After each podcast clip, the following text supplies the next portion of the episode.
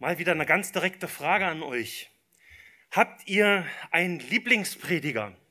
Und damit meine ich jetzt nicht unbedingt die Prediger bei uns ja in der Gemeinde, die, die kennen wir, die lieben wir, da haben wir eine persönliche Beziehung, sondern eher mal über unsere äh, Gemeinde hinaus. Ein Segen des Internets ist ja, dass man jederzeit an fast jedem Ort über die unterschiedlichsten Prediger verfügen kann. Also, was hört? Hm? Oh. Danke für den Hinweis. Ein Privileg des Predigers in der heutigen Zeit. Man darf die Maske auch mal abnehmen. Also, nochmal. Aber verstanden habt ihr den Anfang, oder? Ja, ich hoffe. Ähm, also nochmal die Frage, habt ihr einen Lieblingsprediger und was, was hört ihr denn abends so auf dem Sofa beim Chillen, ja, oder morgens auf dem Arbeitsweg oder wenn ihr in der Badewanne liegt? Ich habe neuerdings jetzt ein wasserdichtes Handy, das nehme ich auch mit unter die Dusche. Und ich persönlich höre sehr, sehr gerne die Predigten von dem längst verstorbenen evangelischen Pastor Wilhelm Busch. Ja, der Mann, der hatte so ein Feuer. Der Mann brannte für Jesus. Und seine Predigten sind, wie ich finde, auch heute noch so aktuell. Er schwang das Wort, das Schwert des Geistes mit einer Leidenschaft und in einer sehr überführenden Art und Weise. Aber das machte ihn in seiner Zeit nicht unbedingt beliebt in seinen landeskirchlichen Kreisen. Für viele seiner angepassten Amtsbrüder war er nur ein Fanatiker und der nur mit der Hölle drohte. Dabei hat gerade Wilhelm Busch die Gnade Jesu mit einer Deutlichkeit gepredigt, wie nur wenige Prediger seiner Zeit. Ja, und gerade durch diese Predigten kamen viele Menschen zum lebendigen Glauben. Sein Buch Jesus unser Schicksal war für mich äh, als suchende Menschen damals eine echte Offenbarung Gottes. Und mit diesem Buch benutzt Gott sein treues Werkzeug Wilhelm Busch selbst nach seinem Tod noch, äh, um jemanden wie mich zu retten. Unglaublich. Es ist schon immer eine Tatsache gewesen, treue Prediger stehen auf dünnem Eis. Sie stehen im Kreuzfeuer der Angriffe, teilweise sogar aus den eigenen Reihen.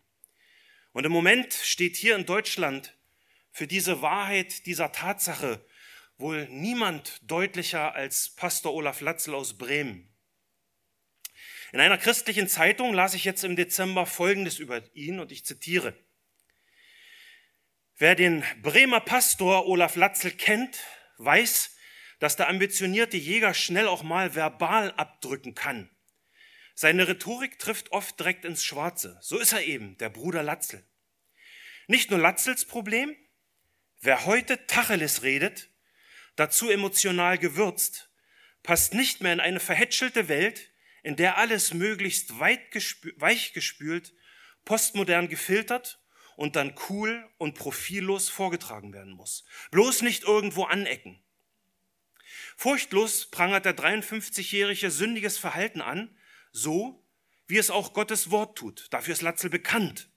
Das ist sein pastorales Markenzeichen und genau deshalb wird Latzel in frommen Kreisen gerne gehört.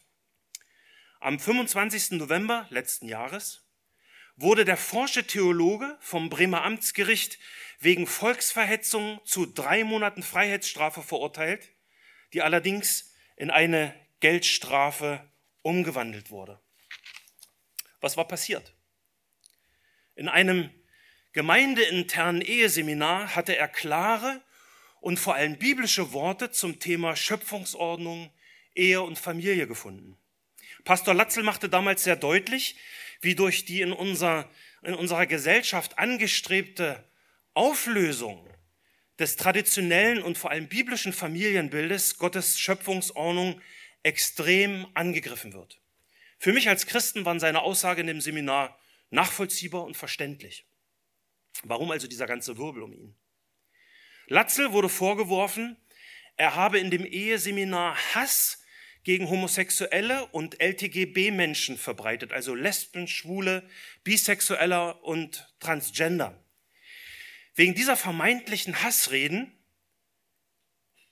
verurteilte ihn die Richterin zur Gefängnisstrafe. Und wie gesagt, wir reden hier von den Eustors in einem gemeindeinternen Eheseminar in einer Gemeinde, deren Hirte er ist. Ein, der Kommentator in dem Zeitungsartikel schreibt dazu, und jetzt zitiere ich wieder, was Latzel letztendlich zum Verhängnis wurde, ist gar nicht mal so sehr das, was er in einem Eheseminar wie gesagt hat und was vom Gericht als Volksverhetzung eingestuft wurde, sondern dass das von ihm Gesagte aufwendete. Dadurch gilt es als veröffentlicht. Und erst dadurch geriet Latzel ins Visier seiner Gegner und dann ins Visier der Justiz. Letztendlich hat das Internet Latzel an das juristische Messer geliefert. Zitat Ende. Und das stimmt.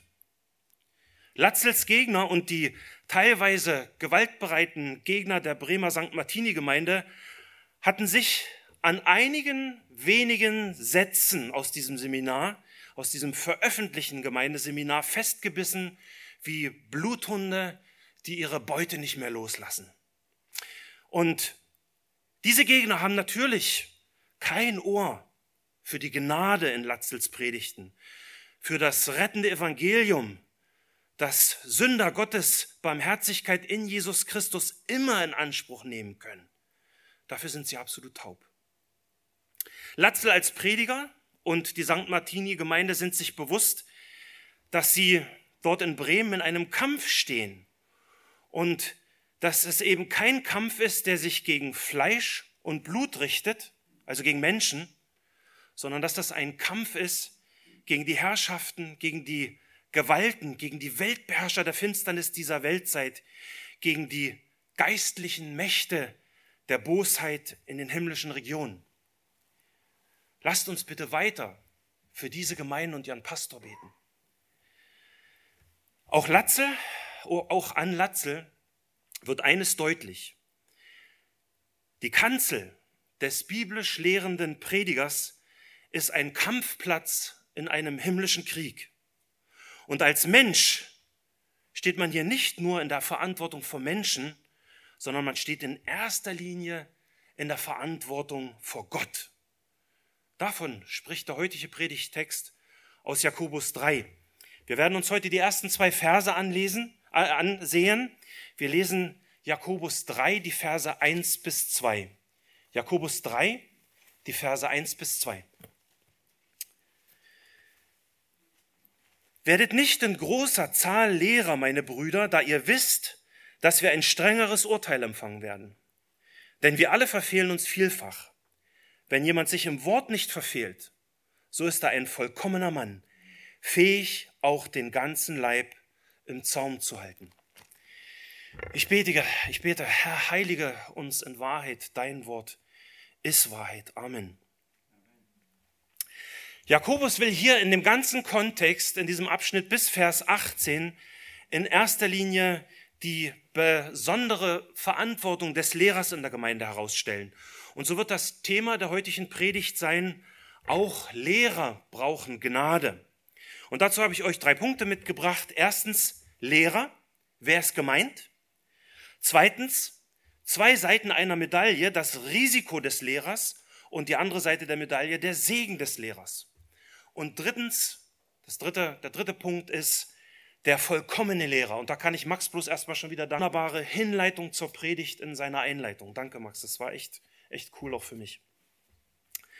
Also erstens, Lehrer, wer ist gemeint? Wir lesen nochmal Vers 1. Jakobus 3, Vers 1. Werdet nicht in großer Zahl Lehrer, meine Brüder, da ihr wisst, dass wir ein strengeres Urteil empfangen werden. Wen meint Jakobus hier mit Lehrer? Dass das eine ernste Warnung ist, dieser Vers, ich denke, das merkt jeder sofort auf Anhieb. Aber die Frage ist doch, wem gilt diese Verantwortung? Nur den Pastoren oder nur den Predigern oder auch dir? In einem frisch erschienenen Buch zur biblischen Lehre mit über 1000 Seiten wird dieser Vers eigentlich nur benutzt, um die Hirten, Lehrer bzw. Ältesten, also diejenigen, die Gott in der Gemeinde in ein Amt eingesetzt hat, zu warnen.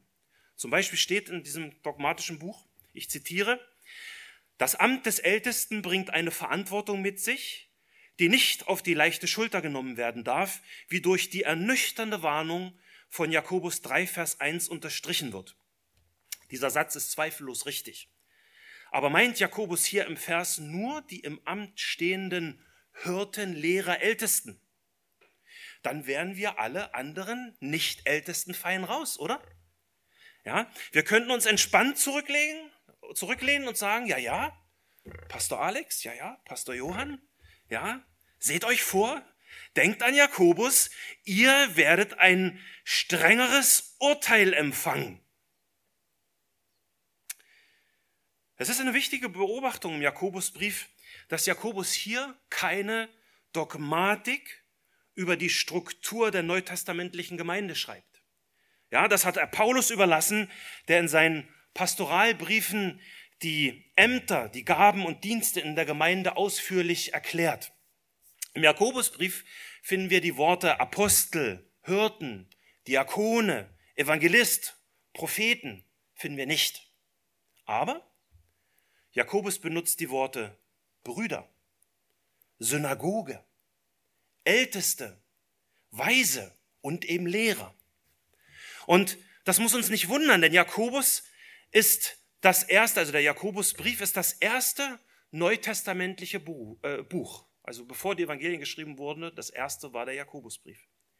Jakobus war ja als bekehrter Jude einer der ersten Christen und damit eben noch ganz dicht dran an der jüdischstämmigen urchristlichen Gemeinde. Denn an wen schrieb er? Wir haben darüber geredet, an die zwölf Stämme, die in der Zerstreuung sind. Er schrieb also an Christen aus der jüdischen Tradition. Er benutzt hier im Vers zum siebten Mal die Anrede meine Brüder. Das heißt, er redet zu seinen jüdisch-stämmigen Brüdern, die wissen, wovon er redet. Wenn wir mal schauen, welches Wort Jakobus hier für Lehrer benutzt, dann lesen wir im Griechischen das Wort Didaskalos. Damit ist unser deutsches Wort Didaktik verwandt, also die Lehre vom Lehren und vom Lernen. Ein Lehrer ist demnach jemand, der fähig ist oder sich für fähig hält, andere zu lehren. Deswegen ist im Allgemeinen jeder ein Lehrer, der Unwissenden Kenntnisse vermittelt. Nebenbei bemerkt, das schließt Frauen mit ein. Titus 2, Vers 4. Also liebe Schwestern, schaltet bitte nicht ab, weil ihr jetzt vielleicht denkt, heute geht es nur um die Prediger. Auch ihr seid Lehrer, pardon, ihr seid Lehrerinnen und ihr lehrt. Im Allgemeinen, aber im Allgemeinen bezeichnet die Bibel solche Männer als Lehrer, die von Gott berufen wurden. Ja, sie sollten den Menschen Gottes Willen verkünden und sie dadurch zur Erkenntnis der Wahrheit leiten. Prominentestes Beispiel ist wahrscheinlich Mose. Paul predigt im Moment ganz fantastisch darüber. Jedem seien die Predigten, das steht alles im Internet, ja. Auf der Gemeindeseite YouTube hört die Predigten von Paul über Mose, den großen Lehrer.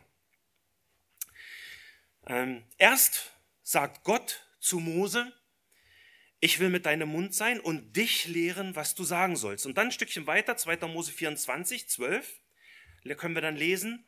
Und der Herr sprach zu Mose, steige zu mir herauf auf den Berg und bleibe dort, so will ich dir die steinernen Tafeln geben und das, und das Gesetz und das Gebot, das ich dir geschrieben habe. Warum?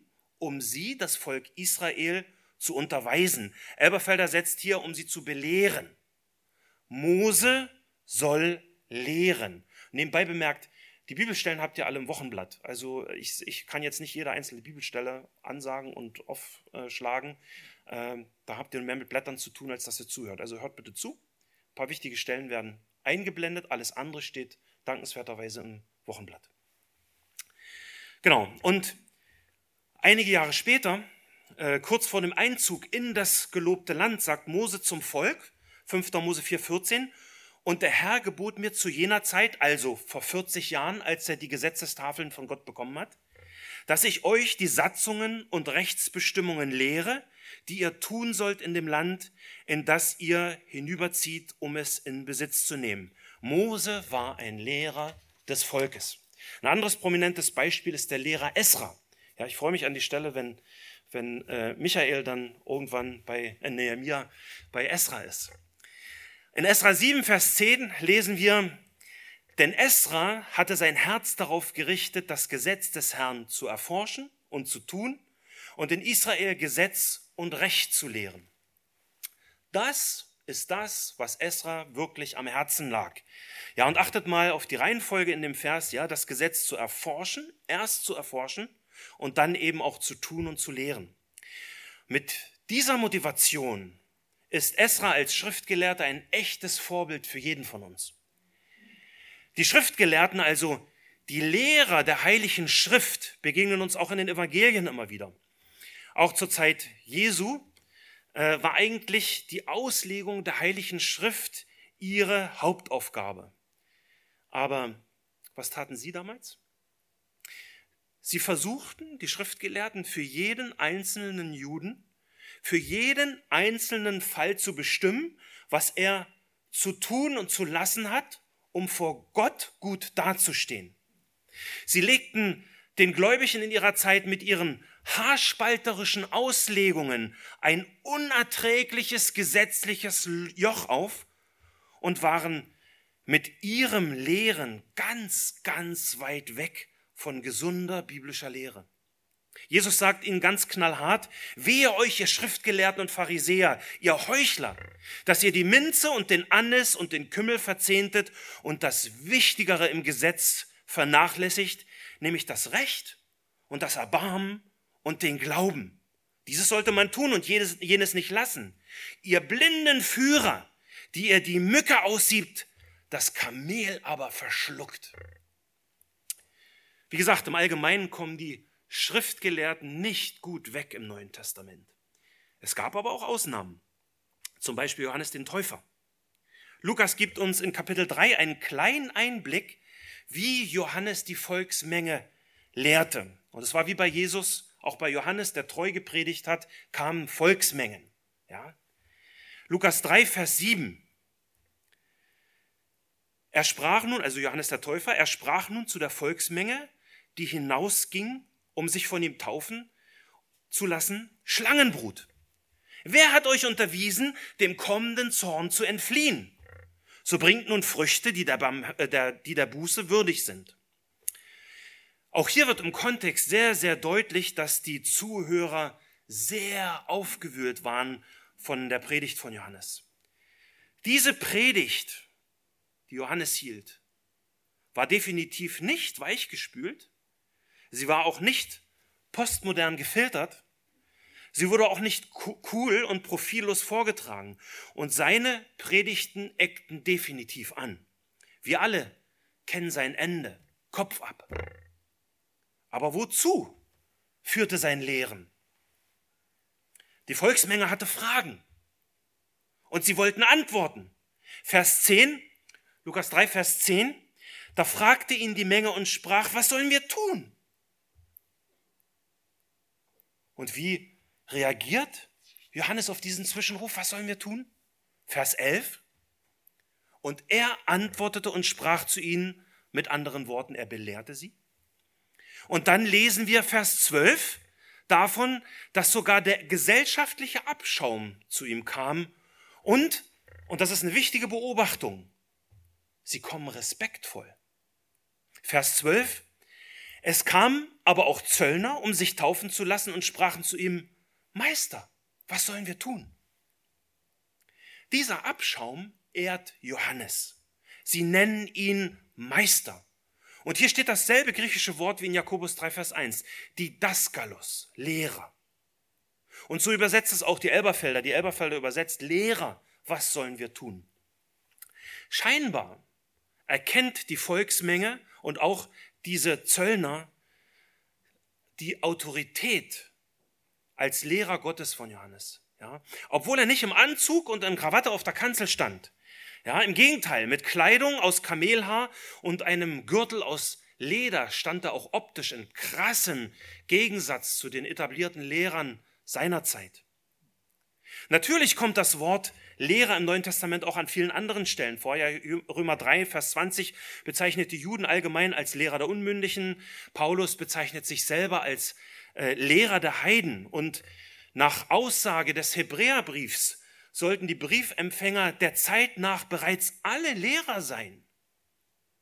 Doch kann der Verfasser ihnen nur geistliche Milch geben, weil sie unerfahren sind im Wort der Gerechtigkeit. Apostelgeschichte 13, Korinther, Epheser, immer wieder ist von Lehrern die Rede. In unserem Zusammenhang heute ist jedoch die Beobachtung wichtig, dass die Zöllner, die gerade den Bußprediger Johannes als Lehrer angesprochen haben, denn wenn wir das beobachten, kommen wir auf die Spur davon, was, jo, was Jakobus meint, ja, äh, dass sie wirklich nicht nur die Hirten, Lehrer, Ältesten meinten, also die in Amt, in Amt eingesetzte Leute. Und das sehen wir in Johannes 1, Vers 3. Äh, das, dieser Vers ist sehr, sehr aufschlussreich, wenn es um den Gebrauch des Wortes Lehrer bei Jakobus geht. Johannes ist in dieser Zeit noch im Dienst. An einem Tag steht er mit zwei seinen Jüngern da und Jesus kommt vorbei. Johannes blickt Jesus an und sagt, siehe das Lamm Gottes. Die beiden Johannesjünger hören das, was er über Jesus sagt und folgen Jesus. Und dann Vers 38. Johannes 1, Vers 38. Als aber Jesus sich umwandte, die Nachfolgen sah, sprach er zu ihnen, was sucht ihr? Sie, also diese beiden Johannesjünger, sprachen zu ihm, Rabbi, das heißt übersetzt Lehrer, wo wohnst du? Und achtet mal in dem Vers auf die Übersetzung, die uns der Apostel Johannes hier gibt. Denn der Jude sagt nicht Lehrer, der Jude sagt nicht Didaskalos, der Jude sagt Rabbi, übersetzt Lehrer. Rabbi, das war die respektvolle Anrede für die geistlichen Lehrer im Judentum des Neuen Testamentes und das ist auch heute noch so üblich. Es gibt sogar drei Stufen der Wertschätzung beim Benutzen dieses Titels. Rab, Rabbi und als höchste Form einer liebevollen Respekt, Respektsbezeugung Rabuni, mein Gebieter. Der blinde Bartimäus nannte Jesus Rabuni und auch Maria Magdalena, als sie den auferstandenen Jesus erkannte, sagte sie Rabuni, mein Gebieter. Ja, mit dem normal üblichen Rabbi wird Jesus sehr oft angeredet. Alle Nase lang in den Evangelien. Selbst Judas, der Verräter, redet Jesus beim letzten, pa pa beim letzten Passamal und auch bei dem Verrat in Gethsemane immer noch mit Rabbi an. Wenn man den allgemein jüdischen Sprachgebrauch der urchristlichen Zeit von Jakobus und auch in seinem Brief betrachtet, wird einem klar, dass Jakobus hier nicht zwangsläufig nur die lehrenden Ältesten im Amt meint.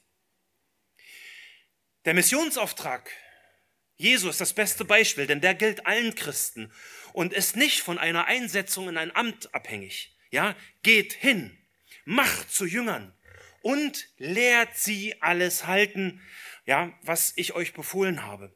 Matthäus 28. Und dieser allgemeine Auftrag, der geht von Jesus an dich und auch an mich. Ja? Und nicht nur an die Pastoren. Ein Kommentator bringt diesen Gedanken des Lehrens in der Gemeinde über, über dieses differenzierte Amtsverständnis der Paulusbriefe hinaus sehr gut auf den Punkt. Er schreibt, in anderen Stellen, in anderen Schriftstellen, also als bei Paulus, hat das Wort Lehrer die Bedeutung eines allgemein mit dem Verkündigungsauftrag der Schriftauslegung vor allem in der Gemeindeversammlung betrauten Christen. Der Lehrer in diesem Sinne ist dem jüdischen Rabbi vergleichbar. Wurdest du mit der Aufgabe betraut, Kinderstundenlehrer zu sein? Dann gilt Jakobus 3, Vers 1 dir. Hast du den Verkündigungsauftrag bei den Jungschalern, bei den Teens, bei der Jugend, bei den Erwachsenen, bei den jungen Erwachsenen, bei den Senioren, beim Mutter-Kind-Kreis, dem Hauskreis, was weiß ich. Jakobus 3, Vers 1 gilt dir. Hast du von der Gemeinde für deine Kinder das Familienandachtsbuch Generation der Gnade bekommen? Dann sei der Lehrer deiner Kinder, denn Jakobus 3, Vers 1 gilt auch dir. Dieser Vers gilt nicht nur unseren Pastoren Johann und Alex. Wenn du das denkst, liegst du total daneben. Wisst ihr, Jakobus 3, Vers 1 ist für mich der einschüchternste Vers überhaupt, wenn es um meinen Predigtdienst hier in, der, in unserer Gemeinde geht. Dieser Vers, gerade dieser Vers, lässt mich immer wieder am meisten daran zweifeln, ob ich überhaupt predigen soll. Warum? Weil ich so überhaupt nicht vollkommen bin, weil ich dem, was ich predige, selber an so vielen Stellen hinterherhinke, gerade wenn es hier in diesen Versen um die Zucht der Zunge geht. Eigentlich stehe ich hier nur, weil unsere Ältesten mir den Auftrag gegeben haben zu predigen. Und dieses Bekenntnis bringt mich zum zweiten Punkt. Zwei Seiten einer Medaille. Das Risiko des Lehrers und der Segen des Lehrers. Nochmal Vers 1. Jakobus 3, Vers 1. Werdet nicht in großer Zahl Lehrer, meine Brüder, da ihr wisst, dass wir ein strengeres Urteil empfangen werden. Ich sagte es schon, Jakobus richtet sich hier zum siebten Mal direkt an seine Brüder und im Gegensatz zu Kapitel 2 rechnet er hier damit, dass sie hier eine gemeinsame Auffassung zum Thema haben. Sie wissen sehr genau, von was für einer Art von Lehrer, um was für eine Art von Rabbi es jetzt Jakobus hier geht. Es geht eben um jemanden, der in der Gemeinde öffentlich lehrt. Er beginnt diesen Abschnitt mit einer Mahnung. Werdet nicht in großer Zahl Lehrer, meine Brüder. Werdet nicht. Werdet nicht. Achtet auf das Ausrufungszeichen am Ende des Satzes. Jakobus benutzt hier einen negativen Befehl in der Gegenwartsform. Das finde ich persönlich sehr, sehr erstaunlich. Denn damit deutet er an, dass in der damaligen frühen Gemeinde viele Leute Lehrer werden wollten. Das ist etwas, was in unseren Gemeinden wir eher heute nicht beobachten, dass sich Gemeindeglieder danach drängeln zu lehren. Wir suchen dienstbereite Mitarbeiter in den unterschiedlichsten Bereichen, die auch bereit sind, die Verantwortung des Lehrens zu übernehmen. Und dabei geht es uns, genauso wenig wie Jakobus, äh, darum, redegewandte Christen zu akquirieren. Es ist, Max hat es vorhin gesagt, die Gemeinde wächst und das kann nicht nur auf zwei Leuten die Arbeit ruhen. Das geht nicht. Das geht nicht. Wir müssen uns zurüsten lassen. Und hier geht es eben um Leute, die bereit sind, sich zurüsten zu lassen, Verantwortung zu übernehmen, um dann vor Gott und vor den Menschen treu zu dienen. Das heißt, ihr Herz muss auf dem rechten Fleck sein, wie bei Esra. Forschen, tun und lernen. Ja, ihr Motiv muss auf Gottes Ehre ausgerichtet sein. Es soll nicht so sein, wie bei den Lehrern, von denen Jesus in Matthäus 23, 5 bis 7 redet. Ja, Matthäus 23, 5 bis 7. Da sagt Jesus, alle ihre Werke tun sie aber, um von den Leuten gesehen zu werden. Sie machen nämlich ihre Gebetsriemen breit und die Säume an ihren Gewändern groß und sie lieben den obersten Platz bei den Mahlzeiten und die ersten Sitze in der Synagoge und die Begrüßung auf den Märkten und wenn sie von den Leuten Rabbi, Rabbi genannt werden. Vielleicht schreibt Jakobus diese Mahnung gegen, gerade wegen dieser verdorbenen Art und Weise von Lehrerbewerbern. Ja? Wegen Leuten, denen es um die eigene Ehre und Anerkennung geht, als darum, den Leib des Christus zu ehren, der ja die Gemeinde ist. So nach dem Motto, in der Welt bin ich nichts geworden, aber in der Gemeinde könnte es ja schon klappen.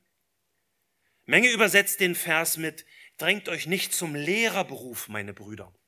Und mit seiner Wortwahl zeigt Menge, äh, dass er hier wirklich die Lehrer, die hauptamtlichen Lehrer im Blick hat. Also die Lehrer, die bezahlt werden für ihren Dienst, die vielleicht sogar fest angestellt sind in der Gemeinde. Und ja, Lehren in der Gemeinde kann sehr ehrenvoll und auch verdienstvoll sein. Ja, Paulus schreibt an Timotheus, die Ältesten, die gut vorstehen, sollen doppelter Ehre wertgeachtet werden, besonders die, welche im Wort und in der Lehre dienen und arbeiten. Und ja, in diesem Vers geht es wirklich um, um Ehre und um Lohn in Form von Geld. Aber Paulus schreibt nur wenige Jahre nach Jakobus auch noch etwas ganz, ganz anderes. Im, im Brief an Titus schreibt er einiges über die Einsetzung von Ältesten beziehungsweise Aufsehern, die natürlich alle als treue Haushalter Gottes auch lehrfähig sein müssen. Diese Verse zeigen, dass auch Paulus dieses Problem der eifrigen Lehrerbewerber aus den jüdischstämmigen Christen sehr gut kannte. Und er macht dort eine in unserem Zusammenhang sehr, sehr interessante Beobachtung oder Bemerkung. Und ich lese diesen Vers jetzt mal aus der Luther-Übersetzung von 1912, denn dort ist die Sprache so schön klar und deftig.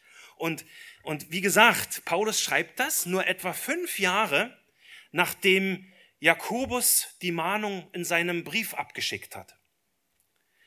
Paulus schreibt an Titus, ein Aufseher soll mächtig sein, zu ermahnen durch heilsame Lehre und zu strafen die Widersprecher. Warum? Denn es sind viele freche und unnütze Schwätzer und Verführer, sonderlich die aus den Juden, welchen man das Maul stopfen, die, äh, welchen man muss das Maul stopfen, die da ganze Häuser verkehren und lehren, was nicht taugt, um schändlichen Gewinns willen. Geld kann ein sehr starker Motivator sein, auch im Lehrdienst. Denn wenn wir lehren wollen und wie gesagt, die, die Gemeinde Jesu Christi braucht vollmächtige Lehrer in allen Bereichen.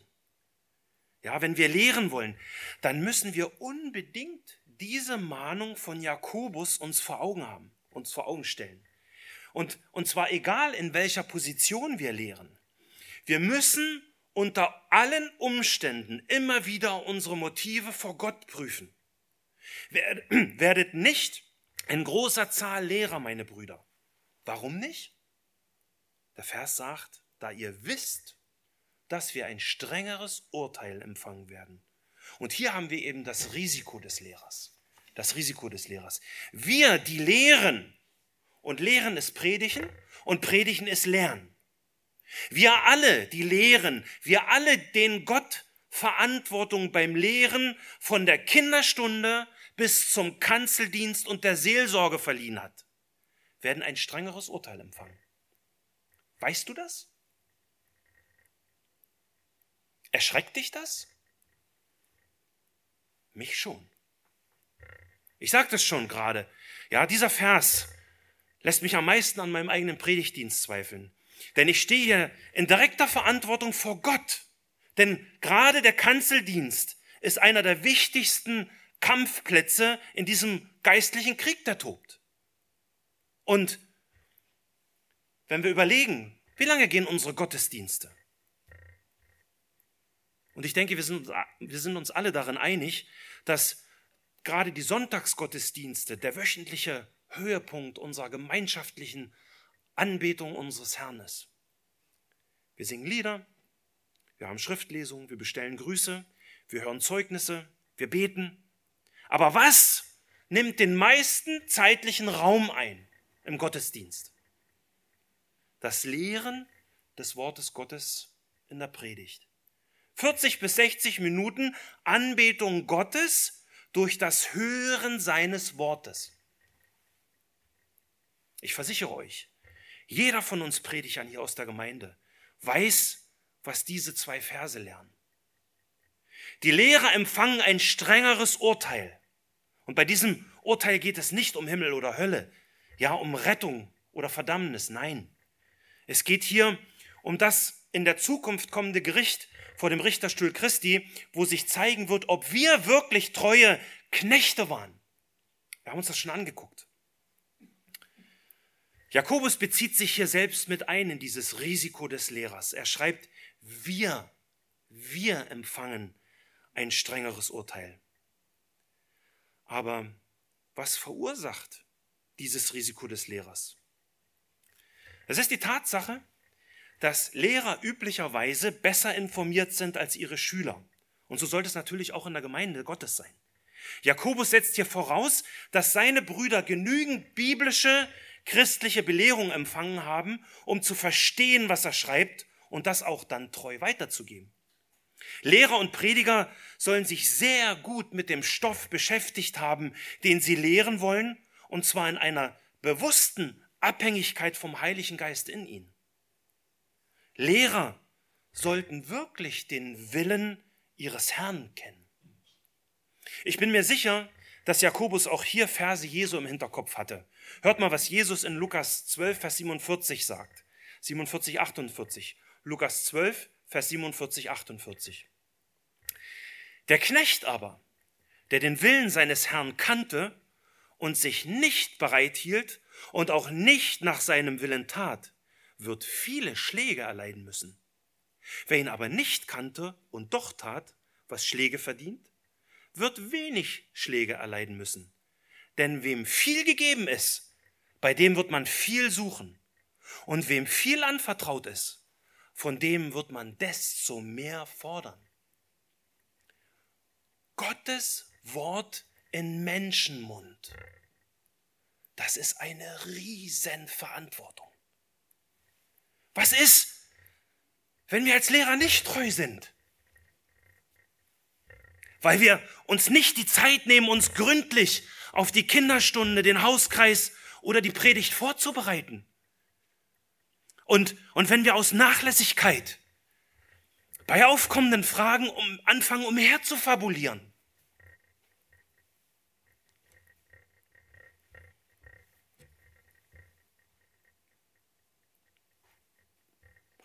Ein Kommentator sagt, die Position als Lehrender erlaubt den größtmöglichsten Missbrauch der Zunge, also des Redens, durch Verbreitung falscher Lernen in der Gemeinde. Werdet nicht in großer Zahl Lehrer, meine Brüder, da ihr wisst, dass wir ein strengeres Urteil empfangen werden. Jakobus gibt eine ernste Warnung, in die er, der ja selbst eine tragende Säule der Gemeinde in Jerusalem war, in die er selbst, der ja beim ersten Apostelkonzil in Jerusalem diese große Abschlussrede gehalten hat, in die er sich selbst mit einbezieht. Er richtet diese Warnung auch an sich selbst und nicht nur an uns. Aber nicht nur das. Schau mal in Vers 2. Er schreibt, denn wir alle verfehlen uns vielfach. Daran müssen wir denken, wenn wir Lehrer sein wollen. Wir alle, ja selbst der große Jakobus, der kleine Bruder unseres Herrn Jesus, verfehlt, wie wir alle verfehlen uns vielfach. Elberfelder übersetzt, wir alle straucheln oft.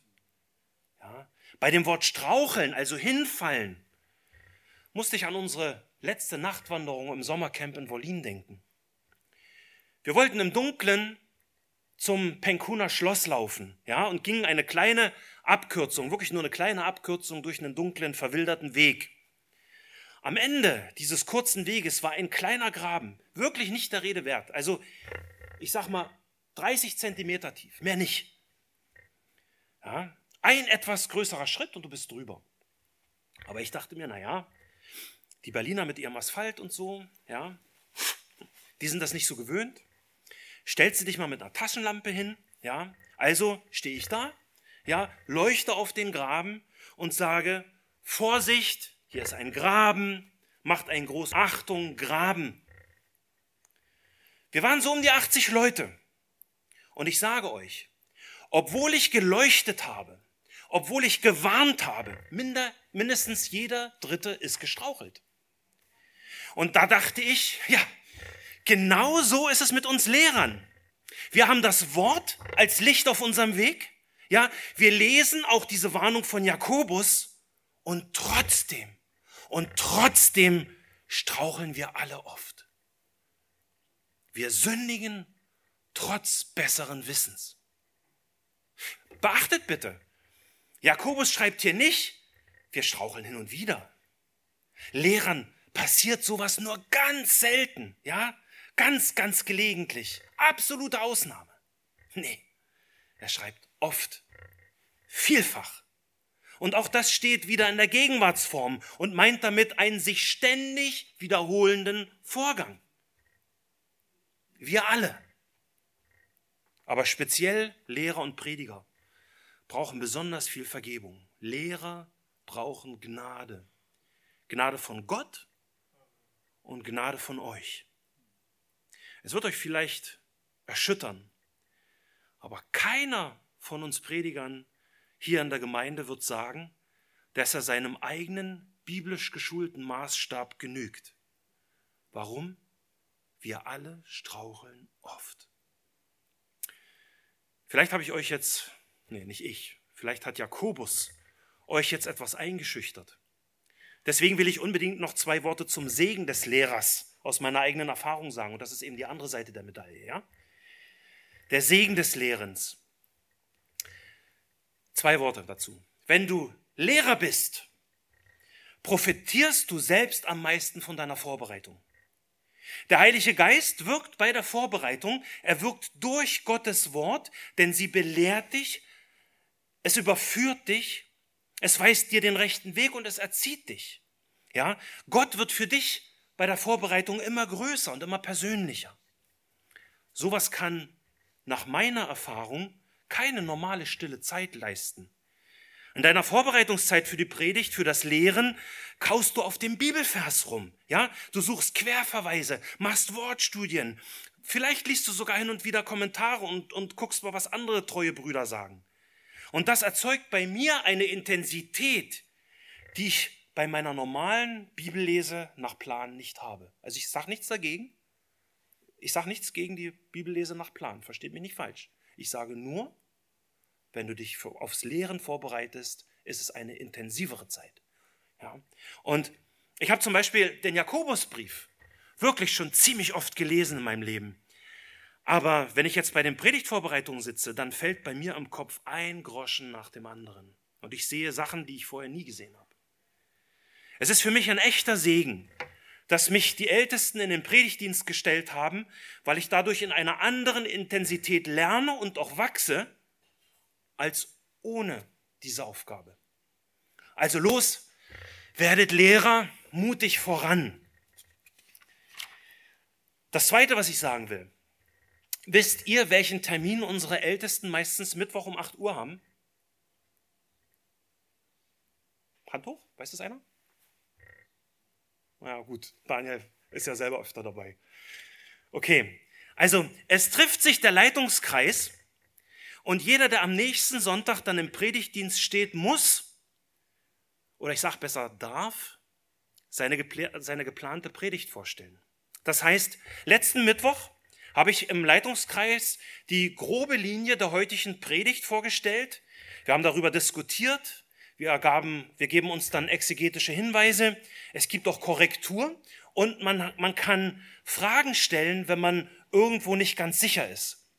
Und dann hat man noch ein paar Tage Zeit zum Schleifen der Sonntagspredigt. Und am nächsten Mittwoch, am kommenden Mittwoch, gibt es dann die Predigt-Nachbesprechung, quasi eine Manöverkritik. Das, dass wir als Prediger uns in dieser Art und Weise regelmäßig zusammensetzen, empfinde ich als ein riesiges Privileg. Ja, das ist mir ein echter Segen und das ermutigt mich, hier zu stehen. Deswegen danke, dass ihr euch die Zeit für mich nehmt. Nun, Lehrer sind nicht vollkommen, weil wir uns alle vielfach fehlen. Deswegen ist ja meine Überschrift heute auch Lehrer brauchen Gnade. In Matthäus 23, 8 bis 10 sagt Jesus, und auch dieses Wort kannte Jakobus mit Sicherheit, Matthäus 23, Vers 8 bis 10 sagt Jesus, ihr aber sollt euch nicht Rabbi, also Lehrer, nennen lassen, denn einer ist euer Meister, der Christus. Ihr aber seid alle Brüder. Nehmt auch niemand auf Erden, nennt auch niemand auf Erden euren Vater, denn einer ist euer Vater, der im Himmel ist. Auch sollt ihr euch nicht Meister nennen lassen, denn einer ist euer Meister, der Christus. Unser aller Lehrmeister ist Jesus Christus. Und das bringt mich zu Punkt drei. Drittens, der vollkommene Lehrer.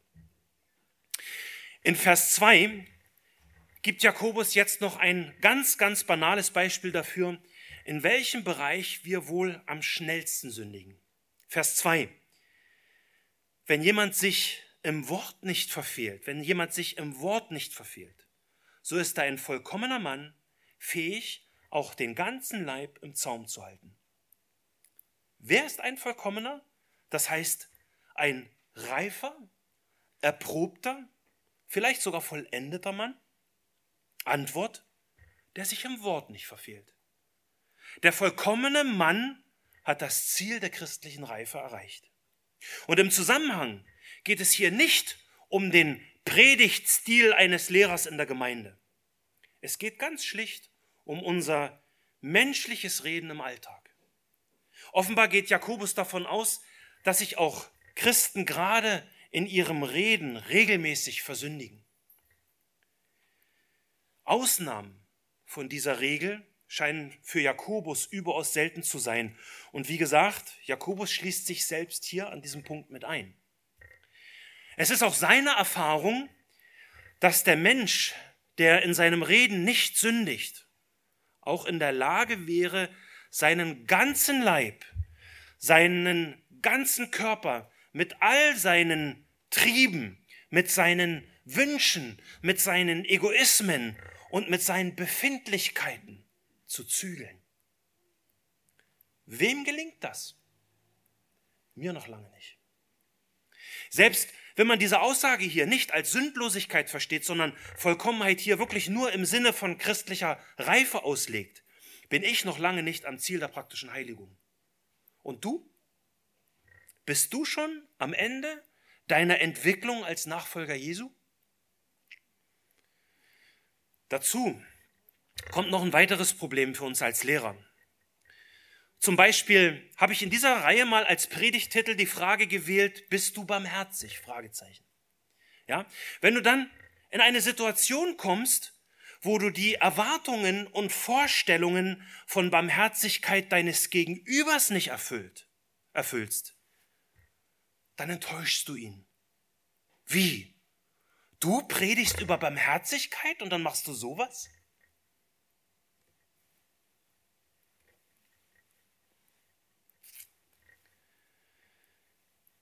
Als Lehrer legst du in den zwischenmenschlichen Beziehungen deine Schwächen, dein Versagen, deine Sünden, dieses Missverhältnis zwischen deinem Reden und deinem Tun auf den Präsentierteller.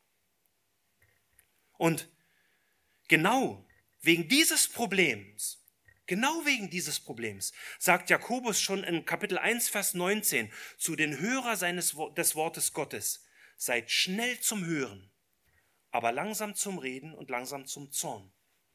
Als Lehrer steht man hier nicht, um seine Vollkommenheit zu präsentieren. Wenn es so wäre, dann müsste ich sofort diesen Platz räumen. Wir lehren, um Gottes Wort und Willen zu verkündigen. Und da ist eben die Frage, bist du schnell zum Hören? Oder lässt du dich durch die offensichtliche Unvollkommenheit des Predigers von Gottes Wort, das ja in dein Leben sprechen will, ablenken? Oder jemand, jemand sagte mir neulich, ich will, dass meine, wenn meine Kinder mich sehen, sie sagen, ah, so ist Jesus. Das ist natürlich ein fantastisches Ziel. Aber auch da werden wir irgendwann zwangsläufig unsere Kinder enttäuschen. Spätestens wenn sie ins Teenie-Alter kommen, werden sie erkennen, dass wir eben nicht vollkommene Männer und Frauen wie Jesus sind. Deswegen ist mein Ziel ein ganz anderes. Ja, ich will zum Beispiel bei meinen Jungschalern, ja, ich will sehen, wenn, wenn sie mich sehen, wenn meine Jungschaler mich sehen, dann will ich, dass sie erkennen, oh Mann, der hat Gott wirklich lieb. Ey, der meint ja das, was er erzählt, wirklich ernst. Der glaubt es ja wirklich. Ja, und am liebsten wäre es mir, wenn sie erkennen, hey, der Alex, der lebt wirklich aus Gottes Gnade. Aber auch wenn du aufrichtig versuchst, mit Gottes Hilfe als authentischer Christ zu leben, dann kann sich auch bei zwischenmenschlichen Konflikten irgendwann die Frage stellen, welches Jesusbild hat denn mein Gegenüber überhaupt? Heute ist es doch schon lange nicht mehr so, dass man sagt, ja, ich glaube an Jesus und dann ist alles klar. Heute, heute ist es doch so, man muss erst mal nachfragen, naja, an welchen Jesus glaubst du denn? Uns begegnen regelmäßig Menschen, die eine sehr eigenartige Vorstellung davon haben, wer und wie Jesus ist. Und diese Vorstellung hat manchmal wirklich nur wenig mit dem Wort biblisch zu tun. Und auch da sind dann Enttäuschungen vorprogrammiert. Versteht mich bitte nicht falsch. Ich will hier keine Generalamnestie für die, Sünden von uns Lehrern durchdrücken. Ja, die Bibel macht das völlig klar. Lehrer müssen glaubwürdige Nachfolger Jesu sein. Punkt. Aber auch Lehrer bleiben Sünder und brauchen, gerade wenn es ums Lehren geht, Gottes Gnade. Und sie brauchen auch eure Gnade als Hörer des Wortes, das sie reden. Auch als Lehrer, egal in welchem Dienstbereich, sagen wir in unserem, Lehr in unserem Leben sowohl Wahres als auch Falsches. Und genauso deswegen befiehlt, und genau deswegen befiehlt Paulus den Christen, prüft alles, das Gute behaltet. Das Gute behaltet. Das ist eure Verantwortung. Und wenn ihr meint, Falsches zu hören, dann sprecht uns bitte an. Sprecht uns an. Denn wir wissen genau, jeder Prediger, der hier steht, wir wissen genau, dass es nur einen vollkommenen Lehrmeister gibt. Und das ist Jesus. Und wie lehrte er? Nun, Max brachte schon viele Beispiele. Ja, die Evangelien zeigen, den gleichen Respekt entgegenbrachte, wie damals es bei den Schriftgelehrten gegenüber üblich war. Besonders im Johannesevangelium sehen wir immer wieder, dass sowohl das Volk als auch die anderen Schriftgelehrten und Obersten des Volkes ihn mit Rabbi anredeten, als Lehrer angesprochen haben. Nikodemus, der ja ein Oberster war, machte das auch so. Ja? Wir lesen in den, ganzen, in den ganzen Evangelien lesen wir nichts davon, dass Jesus eine theologische Ausbildung hatte. Wir lesen nichts davon, dass er auf dem Weg zum Lehrertitel irgendeine rabbinische Schule durchlaufen hat. Und wir lesen auch nichts davon, dass eine rabbinische Instanz ihn in den Lehrdienst eingesetzt hat. Warum also war es völlig normal, dass die Leute gegenüber Jesus die gleiche übliche Ehrerbietung zum Ausdruck machten, machten wie gegenüber äh, anderen Rabbis. Max hat es gesagt, weil er mit Vollmacht lehrte. Er lehrte mit Vollmacht. Woher kam seine Vollmacht? Aus dem Wort. Ja. Zum Beispiel in Kapernaum merkten die Zuhörer sofort, dass seine Verkündigung anders war. Lukas schreibt in 4 Vers 32, und sie, die Zuhörer in Kapernaum, waren betroffen über seine Lehre, denn er redete mit Vollmacht. Ja, da ist plötzlich einer, der ihr Leben im klaren Blick auf Gott und den Nächsten ordnet. Da ist plötzlich einer, der sie nicht mit irgendwelchen gesetzlichen Spitzfindigkeiten gängelt, sondern einer, der sie zu praktischen Glaubensentscheidungen auffordert. Hier ist Gottes Wille. Bist du dafür oder dagegen? Entscheide dich. Ja, diese Botschaft machte die Leute in Kapernaum betroffen, denn er redete in der Vollmacht des Heiligen Geistes und seine Botschaft war klar. Tut Buße, denn das Reich der Himmel ist nahe herbeigekommen. Jesus setzte dem, was die Leute bisher von ihren Schriftgelehrten und Rabbis gewöhnt waren, sein Ich aber sage euch entgegen. Und natürlich eckte er damit an. Er passte sich nicht in seinem Lehrinhalt und seinem Predigtstil nicht der Welt an und den, er passte sich nicht den damals üblichen Normen an. Er spülte nichts weich, er filterte nichts postmodern und seine Predigten waren nicht cool, sondern sie lösten Betroffenheit aus. Bloß nicht irgendwo anecken? Nicht mit Jesus. Nicht mit Jesus. Leider gibt es von ihm keine Audioaufzeichnungen, Aber profillos vorgetragen hat er seine Predigt mit Sicherheit nicht. Und da müsst ihr nur mal Matthäus 23 mal genau lesen, ja? Achtmal, achtmal lesen wir dort. Wehe euch, ihr Schriftgelehrten und Pharisäer, ihr Heuchler, ihr Narren und Blinden, ihr Schlangen, ihr Ottergezücht. Wie wollt ihr dem Gericht der Hölle entgehen? Ich persönlich, das ist meine persönliche Meinung, ich persönlich denke nicht, dass Jesus hier nur irgendwie in Engelszungen gesäuselt hat. Jesus redete Tacheles, ja, doch ohne dabei zu sündigen, so wie ich, wenn mit mir die Pferde durchgehen. Ja, natürlich eckte Jesus an, der vollkommene und sündlose Lehrer.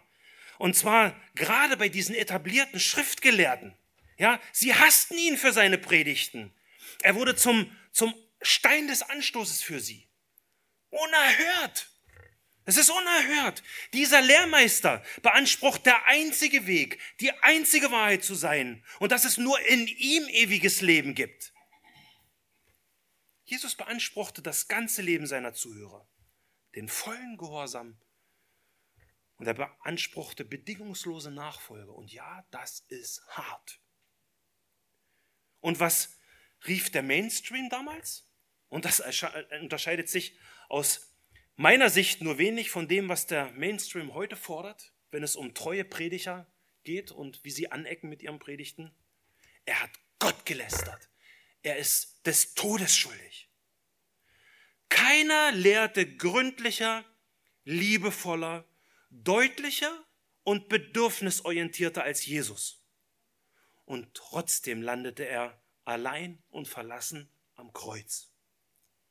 Aber, aber weil er so treu lehrte bis in den Tod. Deswegen sitzen wir heute hier. Durch sein Lehren und Sterben entstanden und entsteht immer noch neues Leben unter den Hörern seines Wortes. In Jesus kannst du frei werden von der Macht des Gesetzes und aus der Verkrustung der Gesetzlichkeit, die letztendlich den Menschen nur in die Verdammnis führen. Die Predigt gibt dem Hörer neues Leben und der Glaube kommt aus der Predigt, aus dem Wort Gottes. Die Predigt, das Lehren von Gottes Wort, egal wo, egal wann und egal unter welchen Bedingungen, ist immer der Anfang aller Hoffnung. Deswegen bitte ich euch, wenigstens zwei Dinge aus dieser Predigt im Gedächtnis zu behalten. Erstens, auch Lehrer brauchen Gnade. Gnade von Gott und Gnade von euch als Hörer des Wortes, denn wir Lehrer sind nicht vollkommen. Zweitens, es ist eine Gnade, Lehrer in der Gemeinde Gottes zu sein, weil du dadurch persönlich im Glauben wächst und weil du als Sämann des Wortes ein Werkzeug, ein Werkzeug Gottes sein darfst. Und das ist ein Geschenk. Das ist Gnade. Sehnst du dich nach Gnade Gottes in deinem Leben? Dann mutig voran. Vielleicht will Gott auch dich durch dieses Wortchen von Jakobus in den Lehrdienst unserer Gemeinde rufen. Gott segne dich beim Nachdenken über dieses Wort. Amen. Steht bitte auf, wir beten zum Schluss.